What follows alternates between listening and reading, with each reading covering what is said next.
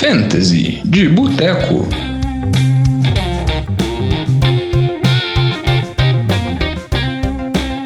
Fantasy de Boteco na área. Finalmente, Lambinha, NFL está de volta. Finalmente, né, Diogão, velho? Ledei aí, NFL, junto com o NFL, voltando também o Fantasy, né, pra Não, o diversão Fantasy já todo tá de mundo. volta já tem uns dois meses. Eu sei que tá vindo um pouco nele, então você não repara. Não, mas assim, o programa é uma coisa, mas o que importa mesmo é a temporada começar pra você torcer pro seu jogador dar certo, velho. Então vamos com. Lamba está aqui presente. Quem tá presente comigo aqui também é Vitinho. Não, é jovem! Uh... Que homem, vai, ô, cara. Que isso? Lama tem Fantasy de. Boteco hostilidade. Jovem, aqui é autenticidade, aqui a gente não fica fazendo fa fa Não, é, mas falsidades, não. Eu sei que esse rancor seu é só porque você é um mau perdedor no Fantasy pra mim. E além de ser meu freguês, nunca ganhou uma liga. Jovem, esse ano que a gente vai ver, que a gente tem a nossa liga da NFL de boteco com os ouvintes aí, eu quero ver você ganhar mesmo. Vai ser a prova. Vai ser a Você- prova porque vai ter as testemunhas de fora, né? Ser É, Lama, ouvintes. considerando, considerando o time fedorento que você draftou, Não. acho que tá muito E fácil pra vamos, você. e vamos parar com essa várzea, esse papo aqui, porque daqui a pouco eu vou falar que, como eu sou o apresentador, esse programa não tem controle, esse programa é muito controlado, diferentemente do NFL de Boteco. Muito bom, É anarquia. Que isso aí, também de graça de novo. Ô, Jovem, eu acho que assim, você pode sair do programa agora se você quiser. Vamos começar agora. Olha, está começando o Fantasy de Boteco, o programa que vai ser o preview da semana 1. Sempre lembrando que o Fantasy de Boteco é um derivado do nosso do melhor podcast do Brasil, o NFL de Boteco, que é o programa que a gente vai falar sobre fantasy, que antes da temporada a gente já discutiu, deu várias dicas para os drafts. Óbvio que quem estiver escutando agora já fez draft, né? Se você não fez draft, acho que tem uma situação muito louca na sua liga. Você vai draftar faltando uma hora pro jogo. O draft, a, a pressão vai ser no relógio do draft e para começar também o, o kickoff da temporada. Então, eu presumo que todo mundo que escutou aqui já tá com o time formado, pode estar feliz, pode estar triste, mas espero que as dicas tenham sido boas. Certo, Lamba? Exatamente, dicas ótimas aqui. Vai, jovem. Ô, Diogão, Ah, não, o Jovem vai falar? Ah, não. é, antes de você começar, só dar um recadinho aqui. Quer falar também, que você que escuta o Fantasy de Boteco, se ainda não entrou lá no nosso Survivor, né? Que a gente tá fazendo junto com os ouvintes, já temos mais de 40 pessoas lá jogando com a gente. Só entrar em survivor.fantasy.nfl.com e procurar a nossa liga NFL de Boteco, podcast Boteco com U. Né? Pra quem não conhece aí o Survivor, é aquele jogo onde toda semana você escolhe um time pra vencer e tem três vidas, perdeu três vidas, tá fora, e você escolheu o time uma vez, não pode escolher mais. Então é uma brincadeira bem legal de você fazer junto com o Fantasy que você joga aí e se divertir mais ainda na temporada. Ainda bem que o jovem tá aqui, porque eu tinha esquecido completamente desse recado, agora eu vi na pauta aqui. Ainda bem que. Não, pelo menos já teve alguma utilidade no programa Ah, hoje, presença a presença do Jovem aqui. E sempre falar para os nossos ouvintes poderem conversar com a gente, pode procurar nas redes sociais do NFL de Boteco, sempre arroba NFL de Boteco, Boteco com U, que é a maneira certa de falar, Instagram, Twitter, Facebook. Pode mandar pergunta também por e-mail, nfldeboteco.gmail.com. Pode perguntar, ah, eu devo colocar esse jogador como titular, devo colocar esse como reserva. E a gente vai tentar sempre responder à medida do possível. Óbvio que muitas vezes chega a pergunta, dependendo do horário, a gente vai demorar um pouquinho, mas a gente vai tentar atender todos da melhor forma possível. 24 por 7. É, um esse- central de entendimento aqui. é, Essa, essa coisa que eu falar gíria jovem, assim, 24 por 7 por 3, 365, já não dá certo, Lombo. É jovem? Tá bom, tudo bem. Então vamos começar o nosso programa aqui de Fantasy, começando a preparação para a semana 1, que finalmente a NFL chegou. Tudo bem que a parte legal do Fantasy, uma parte das mais legais é o draft, mas também julgar o jogo, se divertir, passar raiva, fazer trocas, também é uma parte muito importante. É importante, não é legal passar raiva, mas faz parte. Mas faz parte. Sempre lembrando que geralmente nos nossos programas de fantasy, no decorrer da temporada, a gente costuma falar sobre as opções que estão no waiver, as opções de jogadores que estão disponíveis. A gente também costuma falar sobre alguns jogadores para colocar como titular, colocar como banco, que a gente vai escrever melhor no final do programa. E também tem uma parte importante do programa quando a gente fala sobre trocas, sobre o Principais notícias bombásticas aí É. que afetam o mundo do fantasy. É, mas quando eu falo troca também, que a gente fala o jogador que é peixinho, o jogador que é o gato por lebre. Isso não dá pra falar agora, começou a semana 1, agora, e furar o olho do coleguinha. Antes de começar a temporada é um negócio difícil. Não que na nossa liga da NFL de É. boteco não tenha tido isso, né? É, mas isso aí é outra coisa que a gente não vai discutir, mas ainda não é esse momento, então a gente vai começar primeiro a falar sobre as notícias, porque essa semana teve notícias bombásticas que vão afetar o Fantasy claramente. Primeiro começando a falar sobre Houston, que teve a chegada de três jogadores por troca, esses jogadores, e teve a saída de um que Javion Clown, que vai piorar a defesa de Houston, mas não faz tanto sentido a gente discutir isso em termos de fantasy. Mas teve a chegada do Kenny Stills, receiver vindo de Miami, junto com o Larry Tunsil, o left tackle que veio de Miami, e também teve a chegada do Carlos Hyde, running back, para ajudar o Duke Johnson. Eu queria saber, pra você, Lão, perguntar primeiro qual desses jogadores pode ter maior impacto no time de Houston, principalmente pensando sobre fantasy, porque a discussão sobre a NFL, o tanque foi importante pro time, tá na NFL de boteco, não vale a pena a gente falar o mesmo ladainha que a gente falou lá.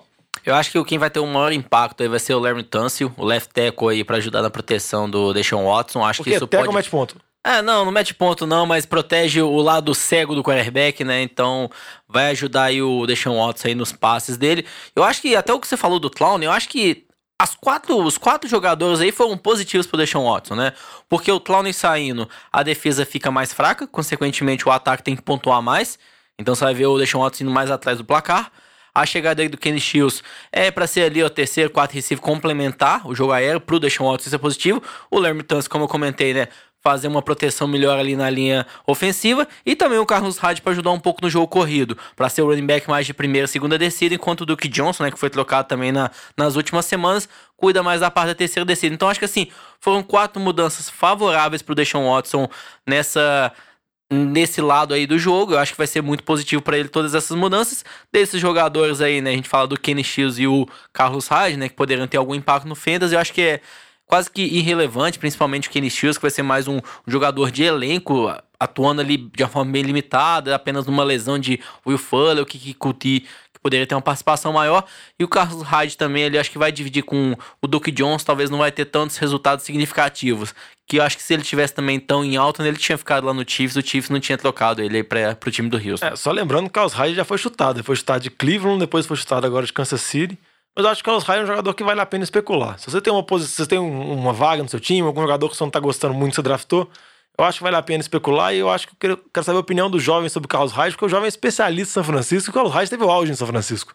Ah, jogou muito bem, Diogão. Acho que mais do que o Carlos Hyde, a questão maior é que esse backfield dos Texans é um backfield em aberto.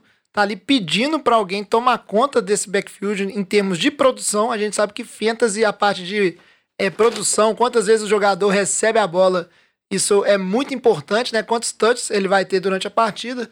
Então ele sempre tem um upside no sentido de que se o Duke Johnson realmente não corresponder, ele acaba sendo um dos únicos running backs ali naquele backfield e deve pegar um volume grande desse jogo que tem que correr, não dá só para viver de deixar um Watson dando passe.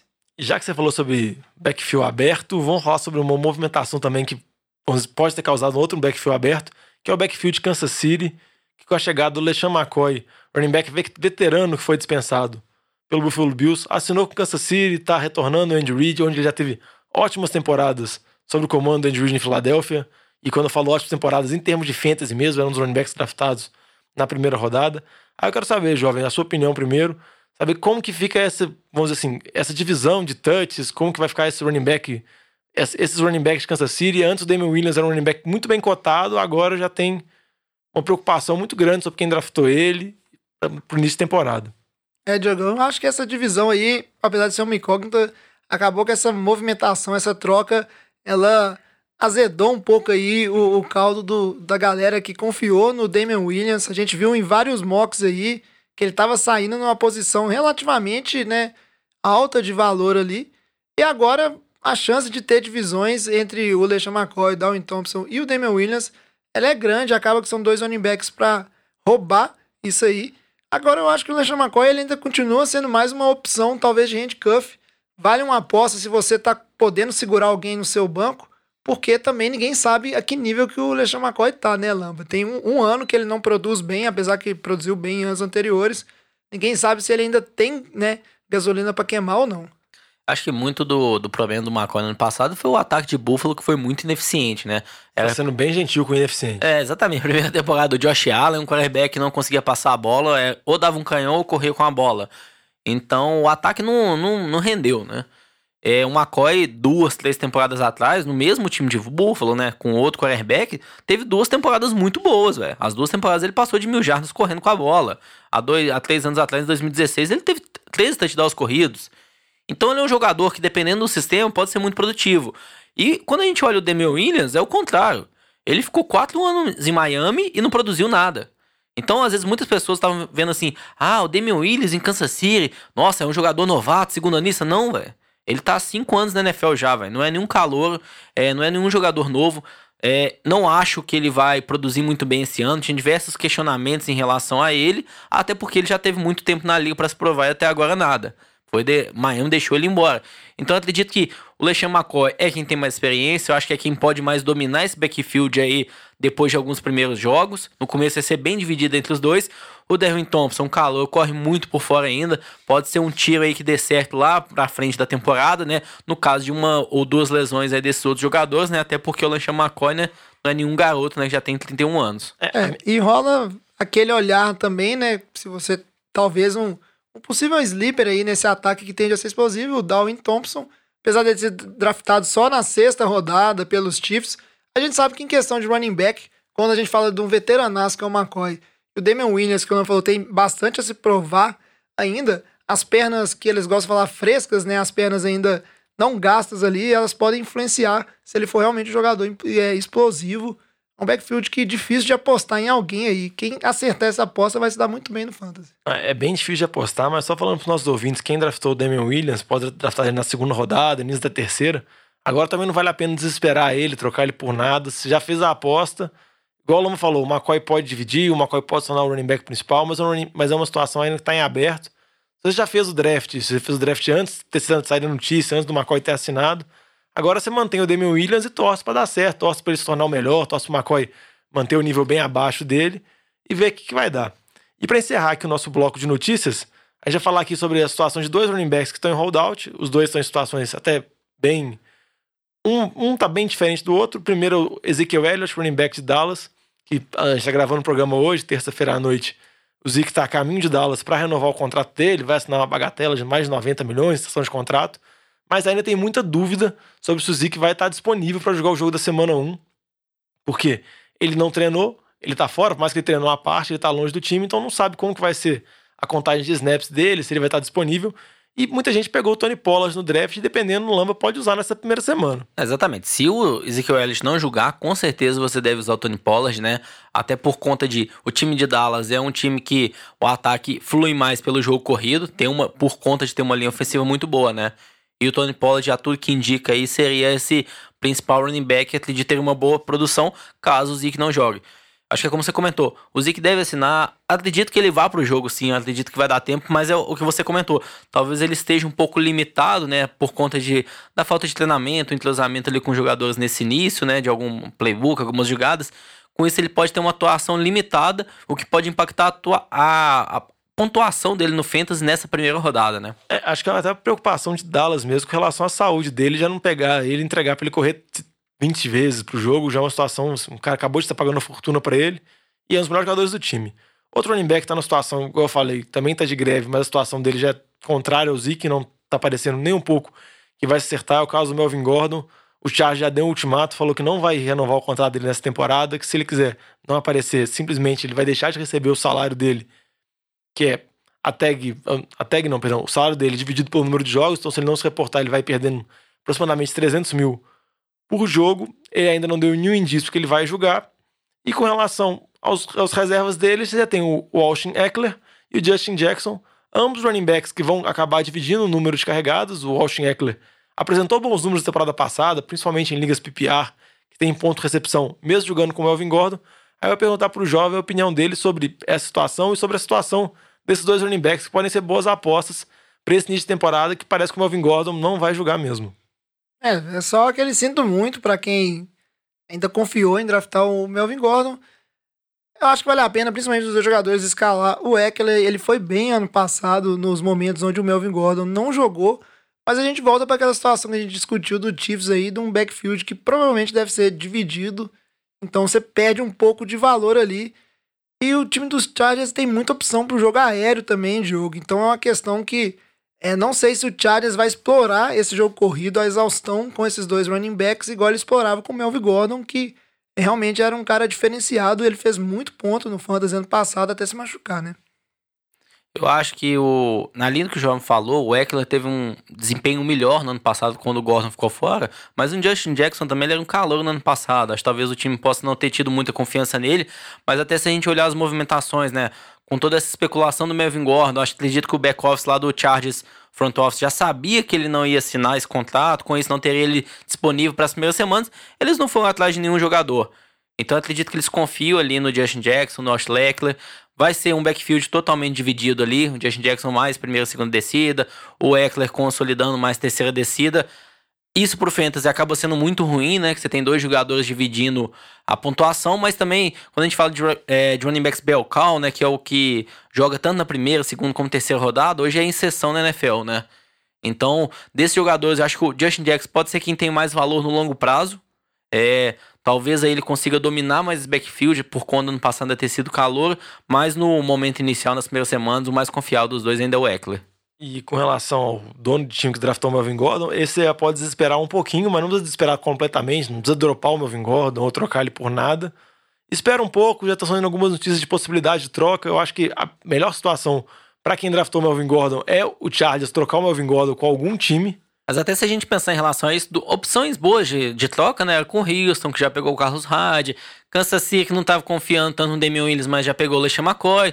Então acabaram algumas das boas opções, né, para ele ir, acabaram já sendo preenchidas, né? Então não sei se teria muitos times aí que precisariam tanto de um running back assim, né? É, mas é melhor manter ele do que trocar ele por nada. E se você quiser trocar ele com alguém, procura o dono do time que tem o Austin Heckler, procura o dono do time que tem o Justin Jackson, porque provavelmente esse cara tá muito mais interessado em, em ter o Melvin Gordon, porque ele garante, vamos dizer assim, o backfield do Chargers. Não, não desespere, dropa o cara, que está com raiva, o cara não vai jogar, tá com medo do Le'Veon Bell 2.0, mas infelizmente pode acontecer o Le'Veon Bell 2.0.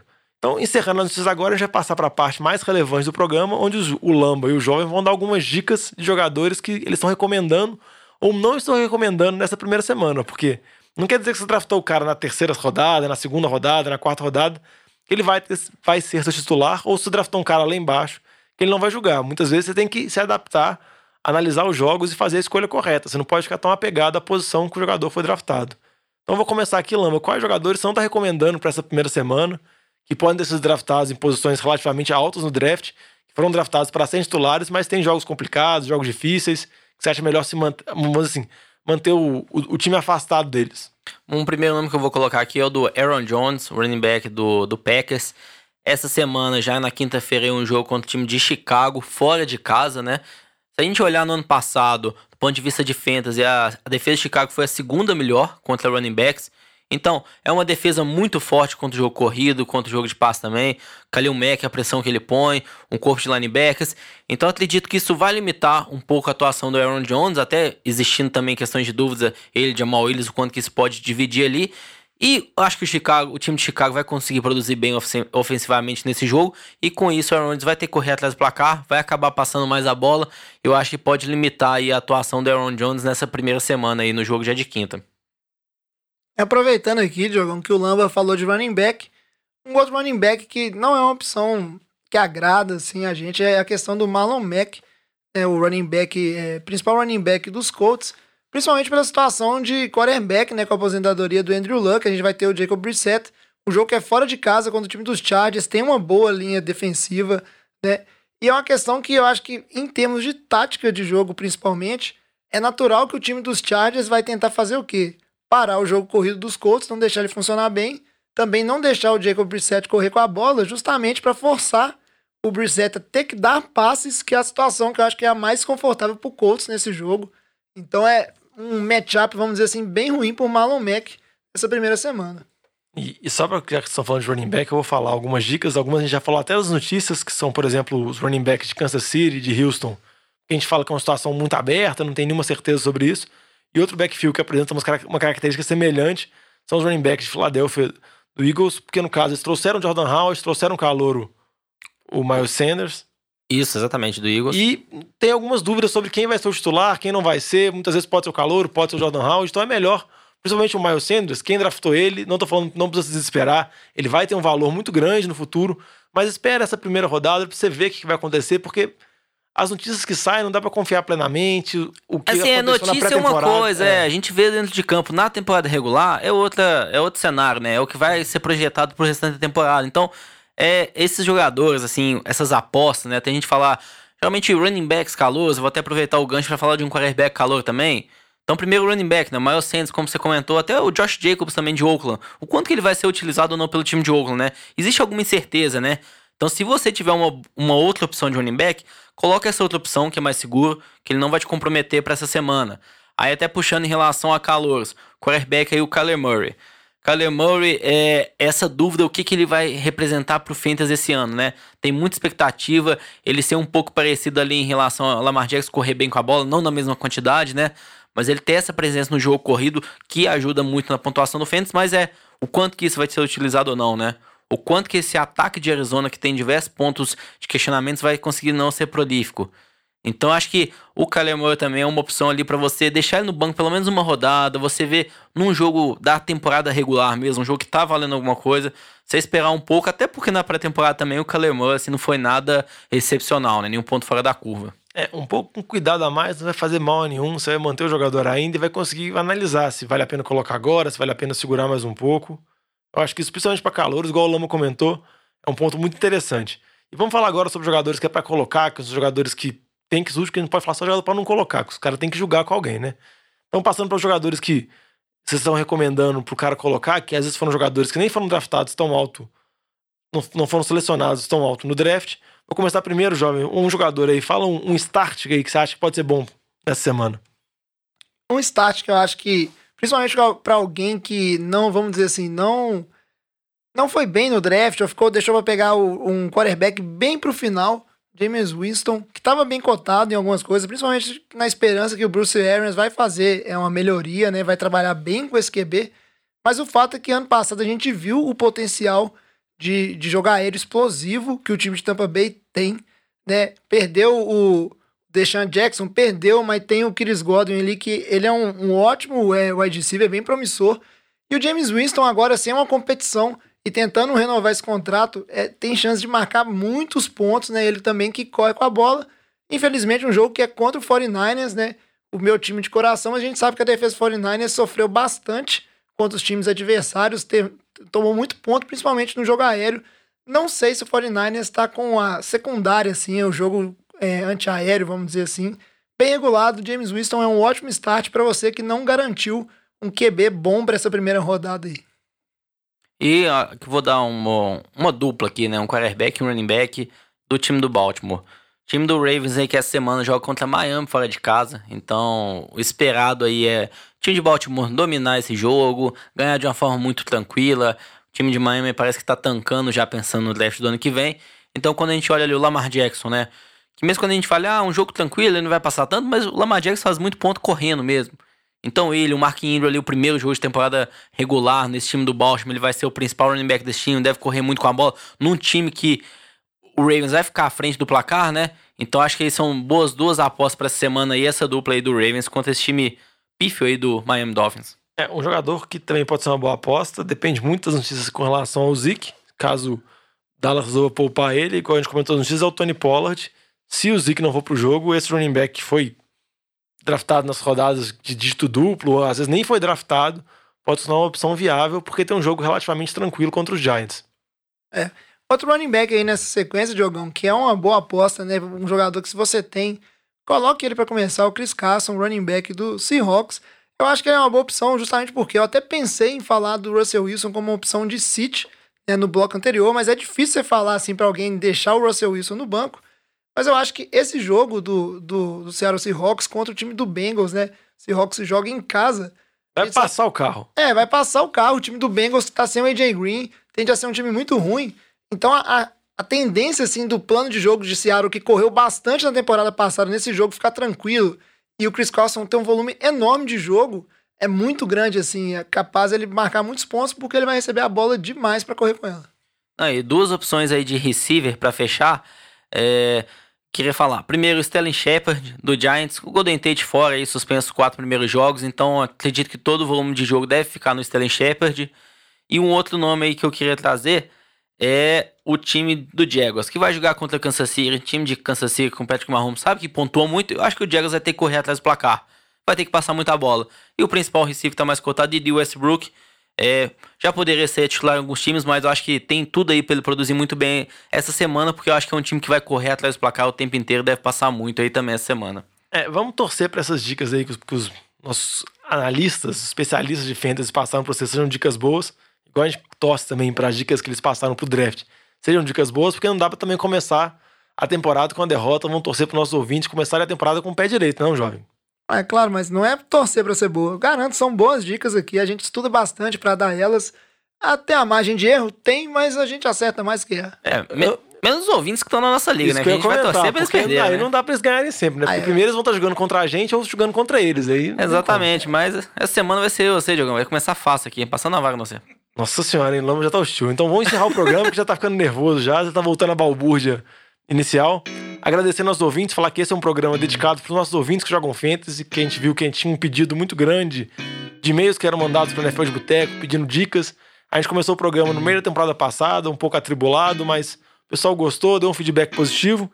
Então agora está começando, já falou sobre draft, vai falar semana após semana, dando nossas dicas e sempre pedindo sugestões dos nossos ouvintes. Como a gente faz um programa para vocês, a gente tem que saber o que vocês estão gostando mais, o que vocês não estão gostando, alguma sugestão de pauta, alguma coisa que vocês sintam necessidade mesmo, que é para ajudar o desempenho dos seus times de fantasy. Exatamente, qualquer dúvida aí, manda mensagem pra gente no Instagram ali, pode ser um direct ali. Ah, eu coloco esse jogador aqui, ele faço essa troca ou não faço, né? Pede a opinião que a gente vai dar um, um belo palpite aí pra você. E as redes sociais, sempre NFL de Boteco, Boteco com U, ou manda e-mail por a- nfldeboteco.gmail.com. Tranquilo, jovem?